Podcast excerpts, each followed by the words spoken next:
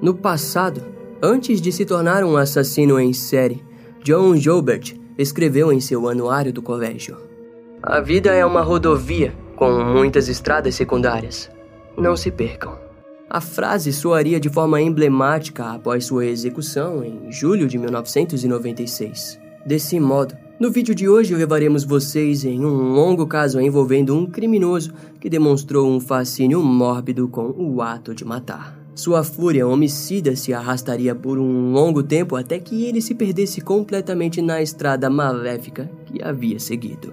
Para todos os envolvidos nas investigações, os crimes foram como um longo pesadelo no qual havia um terrível monstro ou demônio que não os permitiria acordar tão cedo.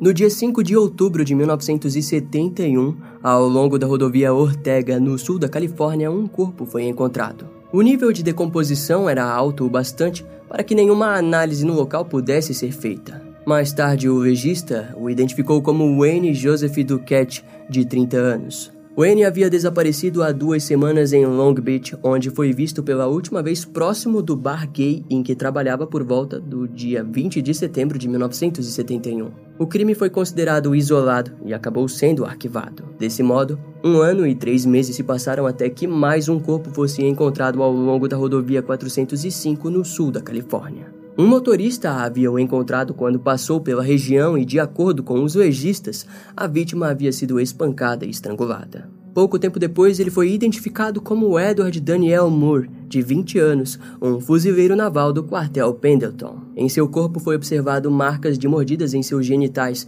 e uma meia havia sido introduzida em seu reto. O caso também foi considerado isolado e não foi conectado com a primeira vítima. Assim, cerca de um mês depois, no dia 6 de fevereiro de 1973, um novo corpo foi encontrado no distrito de Wilmington, em Los Angeles, próximo à autoestrada da Ilha Terminal. Devido ao nível de decomposição, esse homem jamais seria identificado, mas ele possuía as mesmas características encontradas no corpo de Edward Daniel Moore. As autoridades deram o apelido de John Doe para o homem que apresentava estar na faixa dos 18 anos. Pouco tempo depois, em abril de 1973, o domingo de Páscoa se tornou sombrio para as autoridades locais. Outro corpo foi encontrado em Huntington Beach, na Califórnia. Ele estava completamente vestido, mas marcas de amarras em seus pulsos apresentavam a possibilidade de cárcere. Quando analisado, o legista percebeu a falta dos órgãos genitais e deduziu que a causa da morte havia sido a perda de sangue ou uma possível asfixia. O homem também jamais seria identificado, ganhando novamente o apelido de John Doe, um termo usado para vítimas desconhecidas nos Estados Unidos. Quase um mês depois, a cabeça de um homem foi encontrada em uma praia no condado de Los Angeles e o restante do seu corpo foi encontrado no condado de Orange, em Sunset Beach. Marcas nos pulsos eram visíveis e os legistas teorizaram que os pedaços poderiam ter sido mantidos em um freezer antes de serem espalhados. Curiosamente, as mãos foram as únicas partes não encontradas. Embora as investigações fossem intensificadas, não houve sucesso em estabelecer a identidade da vítima e ela foi considerada novamente um John Doe. Naquela altura, os investigadores ainda não haviam conectado os crimes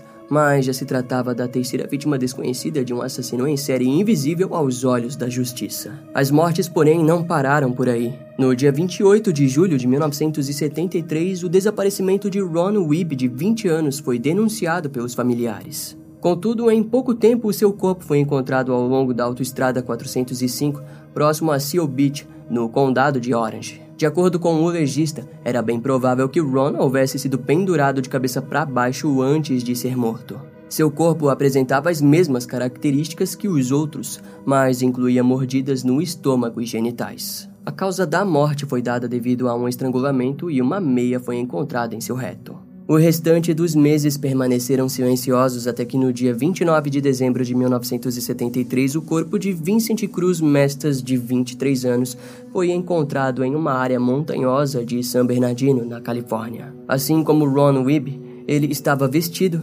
descalço e uma de suas meias foi encontrada em seu reto. A cabeça de Vincent havia sido recém-raspada e suas mãos haviam sido cortadas. Nessa época, os investigadores já possuíam suas dúvidas sobre a conexão dos crimes, mas então o assassino pareceu entrar em hiato até o dia 1 de julho de 1974. Naquele dia, o corpo de Malcolm Eugene Little, de 20 anos, foi encontrado encostado na autoestrada 86 ao oeste do Condado Imperial. Malcolm apresentava um perfil diferente, pois ele era um motorista de caminhão desempregado e havia recém-chegado do Alabama. Quando seu corpo foi encontrado, ele estava de pernas abertas como forma de insulto para as autoridades perceberem a falta dos órgãos genitais. Três semanas depois, no fim daquele mês, Roger Dickerson, de 18 anos, disse aos seus amigos em um bar de San Clemente que havia encontrado uma carona para Los Angeles. Roger era um recém-fuzileiro naval dos Estados Unidos e não informou para os seus amigos o nome do motorista. Com isso, o seu corpo foi encontrado sodomizado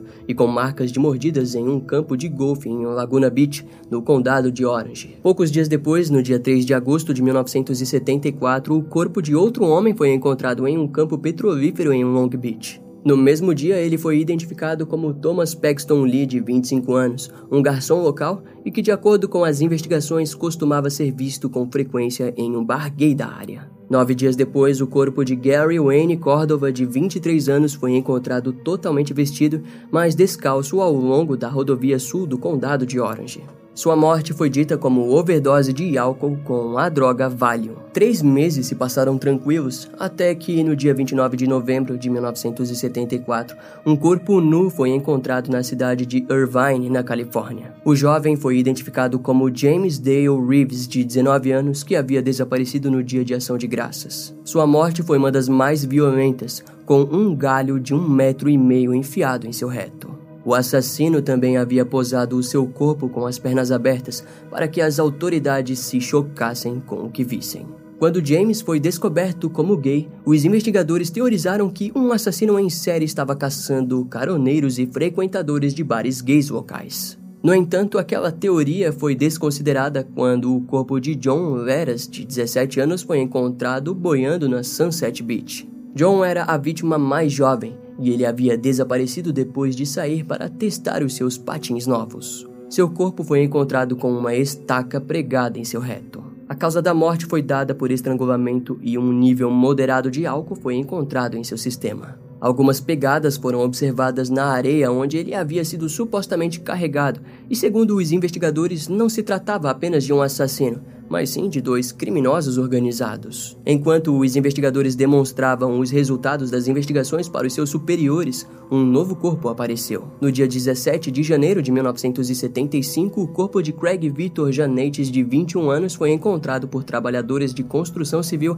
na rodovia da costa do Pacífico, em Long Beach, na Califórnia. Craig estava completamente vestido e a causa da morte foi dada como estrangulamento. Além disso, foi percebido que ele usava duas calças, uma sobre a outra. Até então, aquela havia sido a vítima mais limpa do suposto assassino. Aos poucos, as autoridades da Califórnia perceberam que seria impossível montar uma investigação sem conectar toda aquela série de assassinatos. E diante ao fato, uma caçada estava prestes a começar. Quando a certeza de que estavam caçando um assassino em série foi dada como oficial, os xerifes do condado de Orange, Imperial e San Bernardino programaram uma reunião no dia 24 de janeiro de 1975 em Santa Ana. Na reunião, também haviam representantes da polícia local de Los Angeles e das cidades litorâneas de Seal, Long, Irvine e Huntington Beach. Também foram chamados um investigador especial da Procuradoria-Geral do Estado da Califórnia e um perfilador do FBI do Quant. Ao lado deles, vários outros psicólogos forenses se fizeram presentes para estudar o caso.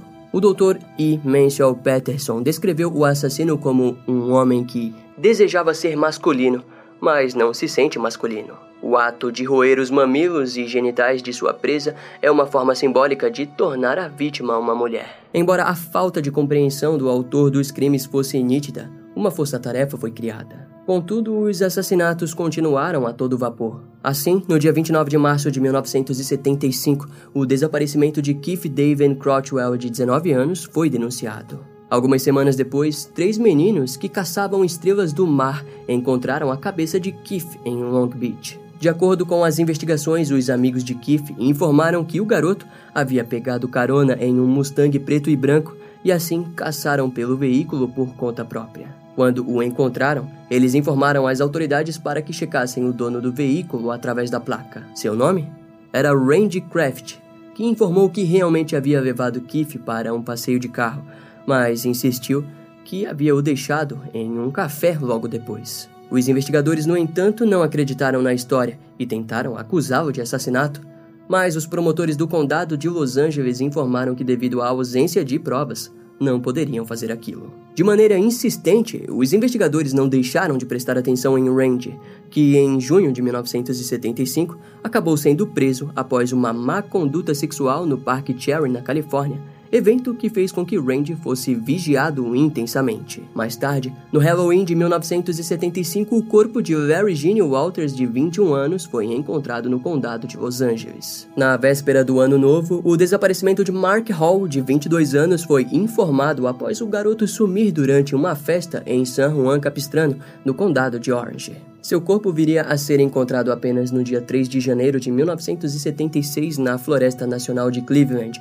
perto da fronteira do condado de Riverside. A violência se apresentou ainda mais brutal do que os investigadores estavam acostumados. De acordo com o legista, Mark havia sido sodomizado e torturado através de queimaduras no peito, genitais, rosto e olhos. Suas genitais também haviam sido cortadas e enfiadas em seu reto. A quantidade de álcool encontrada em seu organismo foi vista como capaz de ter o levado à morte. Durante os próximos meses, uma série de mortes de jovens do sexo masculino começaram a acontecer envolvendo sacos de lixo, onde seus corpos eram postos e envolvidos nos sacos para depois serem descartados. As autoridades, porém, se viram diante uma caçada estranha e que permaneceu daquela forma, até que em 1977, Patrick Kearney confessou ser o assassino dos sacos de lixos que levou a vida de 28 garotos. Os investigadores tentaram conectá-lo aos outros crimes, pois nitidamente não levaram em conta a vitimologia dos casos. Em contrapartida, Patrick negou estar envolvido com aquelas mortes e informou que não costumava torturar suas vítimas. Curiosamente, durante a fase de sua prisão e julgamento, as mortes permaneceram ausentes até 1978. No dia 16 de abril de 1978, então, o corpo de Scott Michael Hughes, de 19 anos,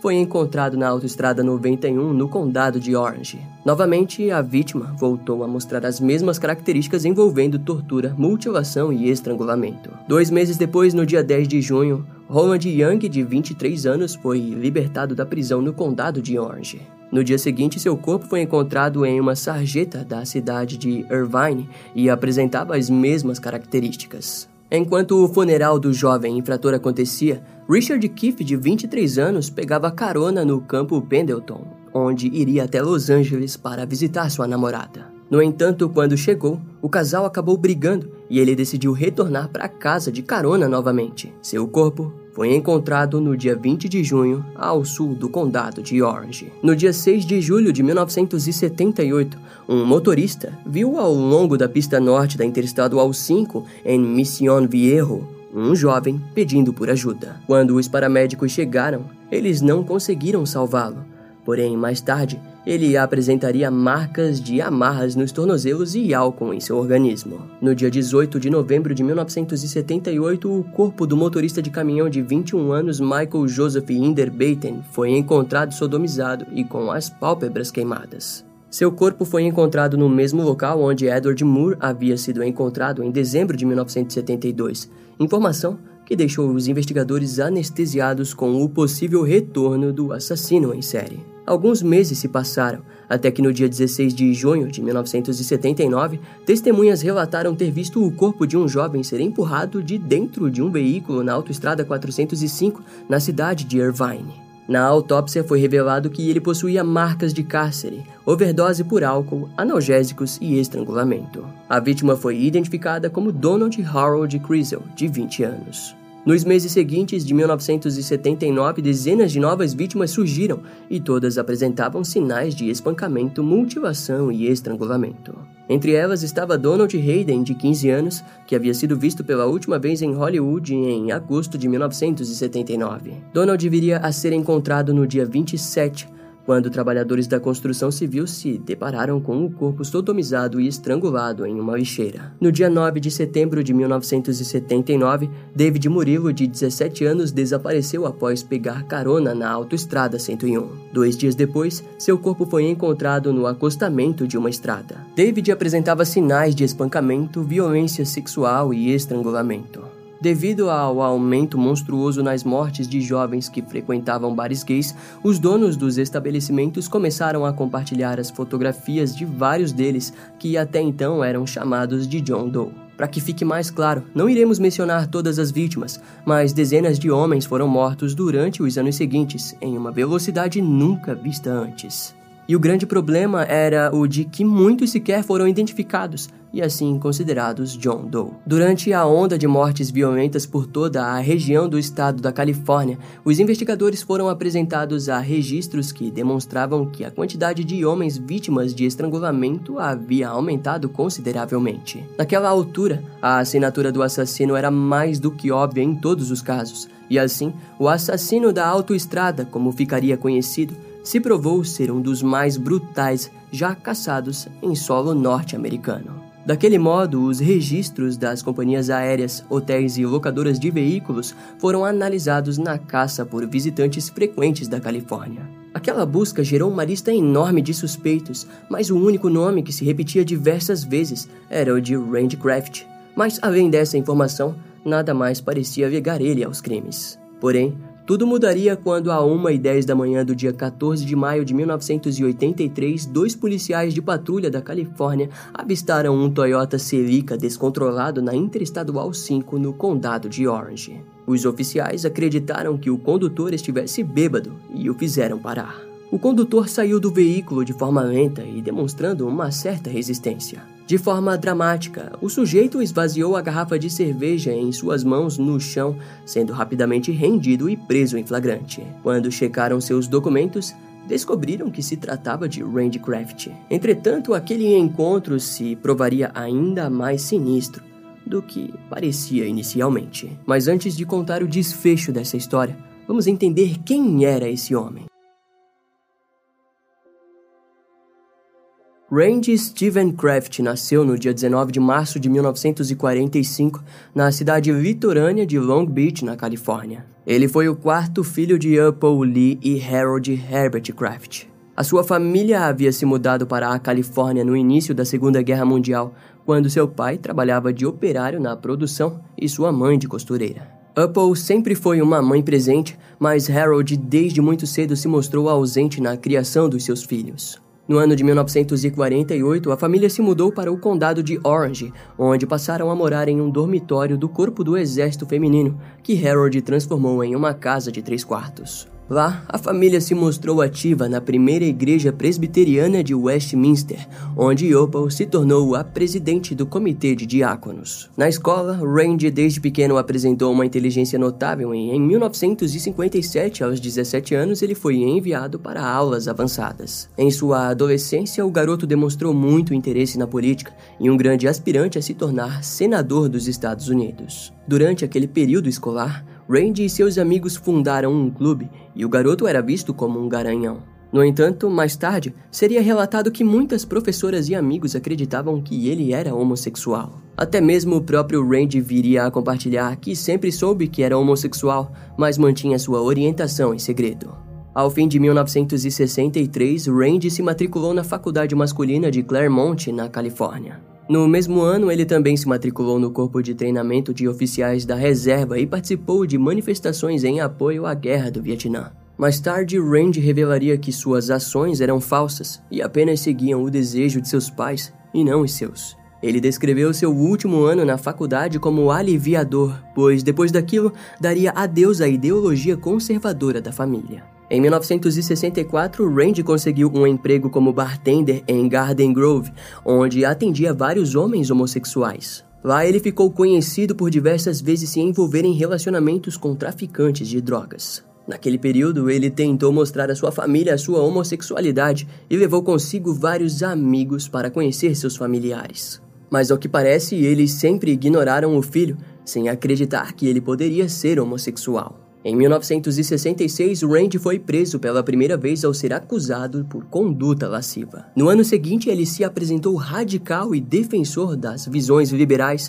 que resultaram em Randy se tornando o organizador do Partido Democrata. Nas ruas, ele e o partido lideraram campanhas exaltantes pela eleição de Robert Kennedy. Em resultado, o partido acabou recebendo uma carta pessoal de Robert agradecendo os esforços. Contudo, aos poucos, Randy se tornou um bêbado e os usuário de drogas, além de que passou a ser visto gastando todo o seu dinheiro em jogos de azar e pôquer. Em reflexo daqueles atos, em junho de 1967, Randy acabou não conseguindo se formar e precisou repetir umas de suas aulas de econometria. Foi apenas em fevereiro de 1968 que Randy conseguiu se formar na faculdade masculina de Claremont. No mesmo ano, ele decidiu ingressar na Força Aérea dos Estados Unidos, onde foi levado para treinamento no Texas e depois enviado para a base aérea de Edwards, no sul da Califórnia. Lá, ele se tornou aviador de primeira classe e enviou uma carta aos seus familiares e amigos contando que era homossexual. De início, seus familiares se mostraram resistentes novamente,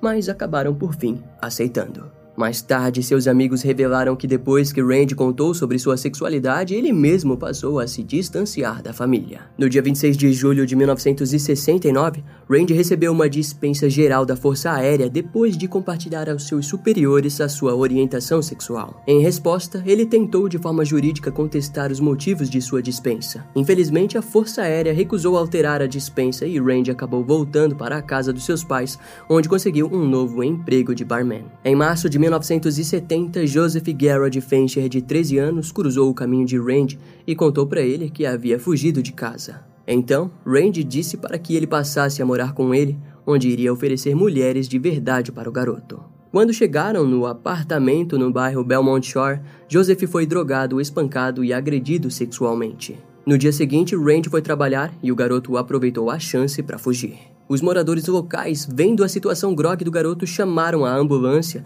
que o levou para o hospital e limpou o estômago dele. Ao se recuperar, ele contou à polícia que Randy o havia drogado e espancado. Contudo, como o garoto havia tomado as pílulas de forma voluntária e como as autoridades haviam feito uma busca sem mandado no apartamento, nenhuma acusação oficial foi feita. Em 1971, Randy conseguiu outro emprego e se matriculou na Universidade Estadual de Long Beach. Lá ele conheceu Jeff Graves, quatro anos mais novo do que ele. Em pouco tempo, um relacionamento se iniciou que durou até 1976. No mesmo ano, Randy começou um relacionamento com um aprendiz de padeiro, Jeff Sealing, de 19 anos. Mais tarde, Jeff contaria aos investigadores que, embora muitas vezes ele e Randy fizessem propostas para sexo a três, em nenhum momento seu ex-parceiro se mostrou violento e deturpado. Curiosamente, naquele período, Randy já havia começado a matar, e especialistas dizem que o relacionamento com Jeff foi um dos motivos pelo qual os assassinatos muitas vezes demoravam a acontecer.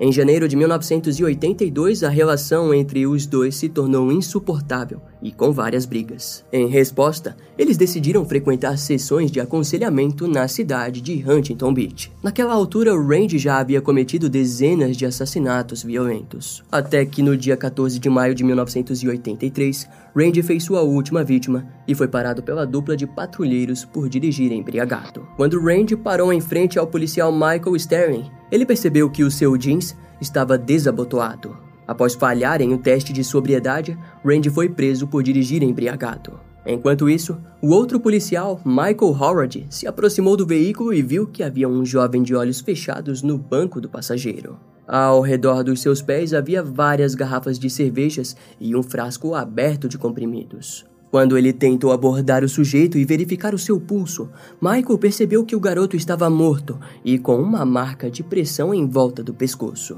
Em cima do garoto havia uma jaqueta e, ao retirá-la, Michael percebeu que os pulsos dele também estavam com algumas marcas. Imediatamente, eles levaram Randy sob acusação de dirigir com influência de álcool e realizaram uma busca no veículo. No banco traseiro foram encontrados um cinto, mais álcool, tranquilizantes, medicamentos e o banco de passageiro estava com o seu carpete manchado de sangue. O estofamento foi enviado imediatamente para a análise forense, que confirmou que o sangue era humano. Por debaixo do tapete do veículo foi encontrado um envelope que continha mais de 50 fotografias de jovens em poses pornográficas. E em muitas delas, eles pareciam mortos ou sedados. Uma busca foi organizada para a residência do suspeito, onde foram encontrados roupas e pertences pessoais de vários jovens que haviam sido assassinados no decorrer de quase 10 anos. Algumas fibras combinavam com os vestígios encontrados na vítima Scott Hughes, morto em 1978. E fotografias mostravam Eric Church e Roger DeVoe sentados no carro de Randy.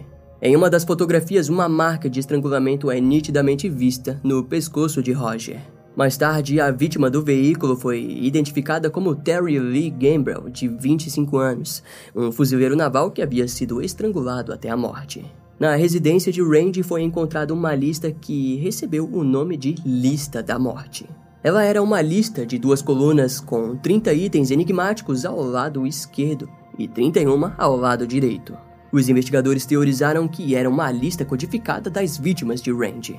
Em alguns itens, o suspeito havia escrito 2 em 1, um, HIT, e GR2. O GR2 se referia a duplos assassinatos e o 2 em 1 um, HIT se referiam aos assassinatos de Geoffrey Nelson e Roger DeVoe de 1983. Ao decodificarem a lista, as autoridades chegaram numa contagem final de 67 vítimas, com 22 não identificadas. No dia 16 de maio de 1983, Randy foi acusado do assassinato de Terry Lee Gambrell. Em 8 de setembro, mais de 700 testemunhas foram ouvidas e mais de 250 provas físicas apontavam para Randy como culpado em mais de 15 assassinatos cometidos entre 19 1972 e 83. Ao fim daquele ano, Randy foi formalmente acusado desses 15 assassinatos, além de duas acusações de sodomia e uma de emasculação. Ainda assim, esse era apenas o começo do fim de um caso que renderia pesadelos a todos os envolvidos.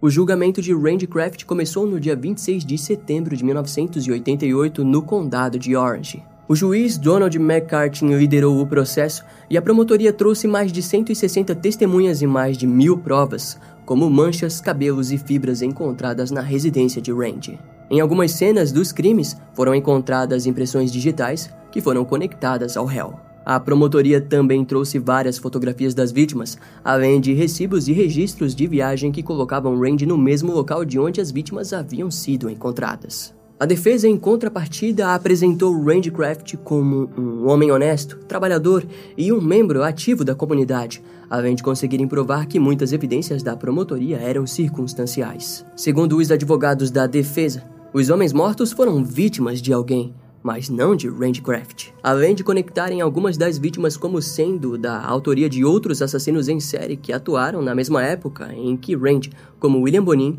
e Patrick Kearney. Ambos também foram chamados de assassinos da autoestrada. O julgamento durou tempo o bastante para ser considerado o mais caro da história do condado de Orange. A promotoria diversas vezes mencionou o ex-namorado de Rand, Jeff Graves, como uma possível suspeita de ajudar nos crimes. No entanto, Jeff havia morrido de AIDS no dia 27 de julho de 1987 e, na primeira vez que se viu em uma tentativa de ser conectado pelos crimes, ele havia respondido: Eu realmente não irei pagar por isso. Durante todo o julgamento, a defesa se apoiou na ideia de que o caso da promotoria era superficial e circunstancial.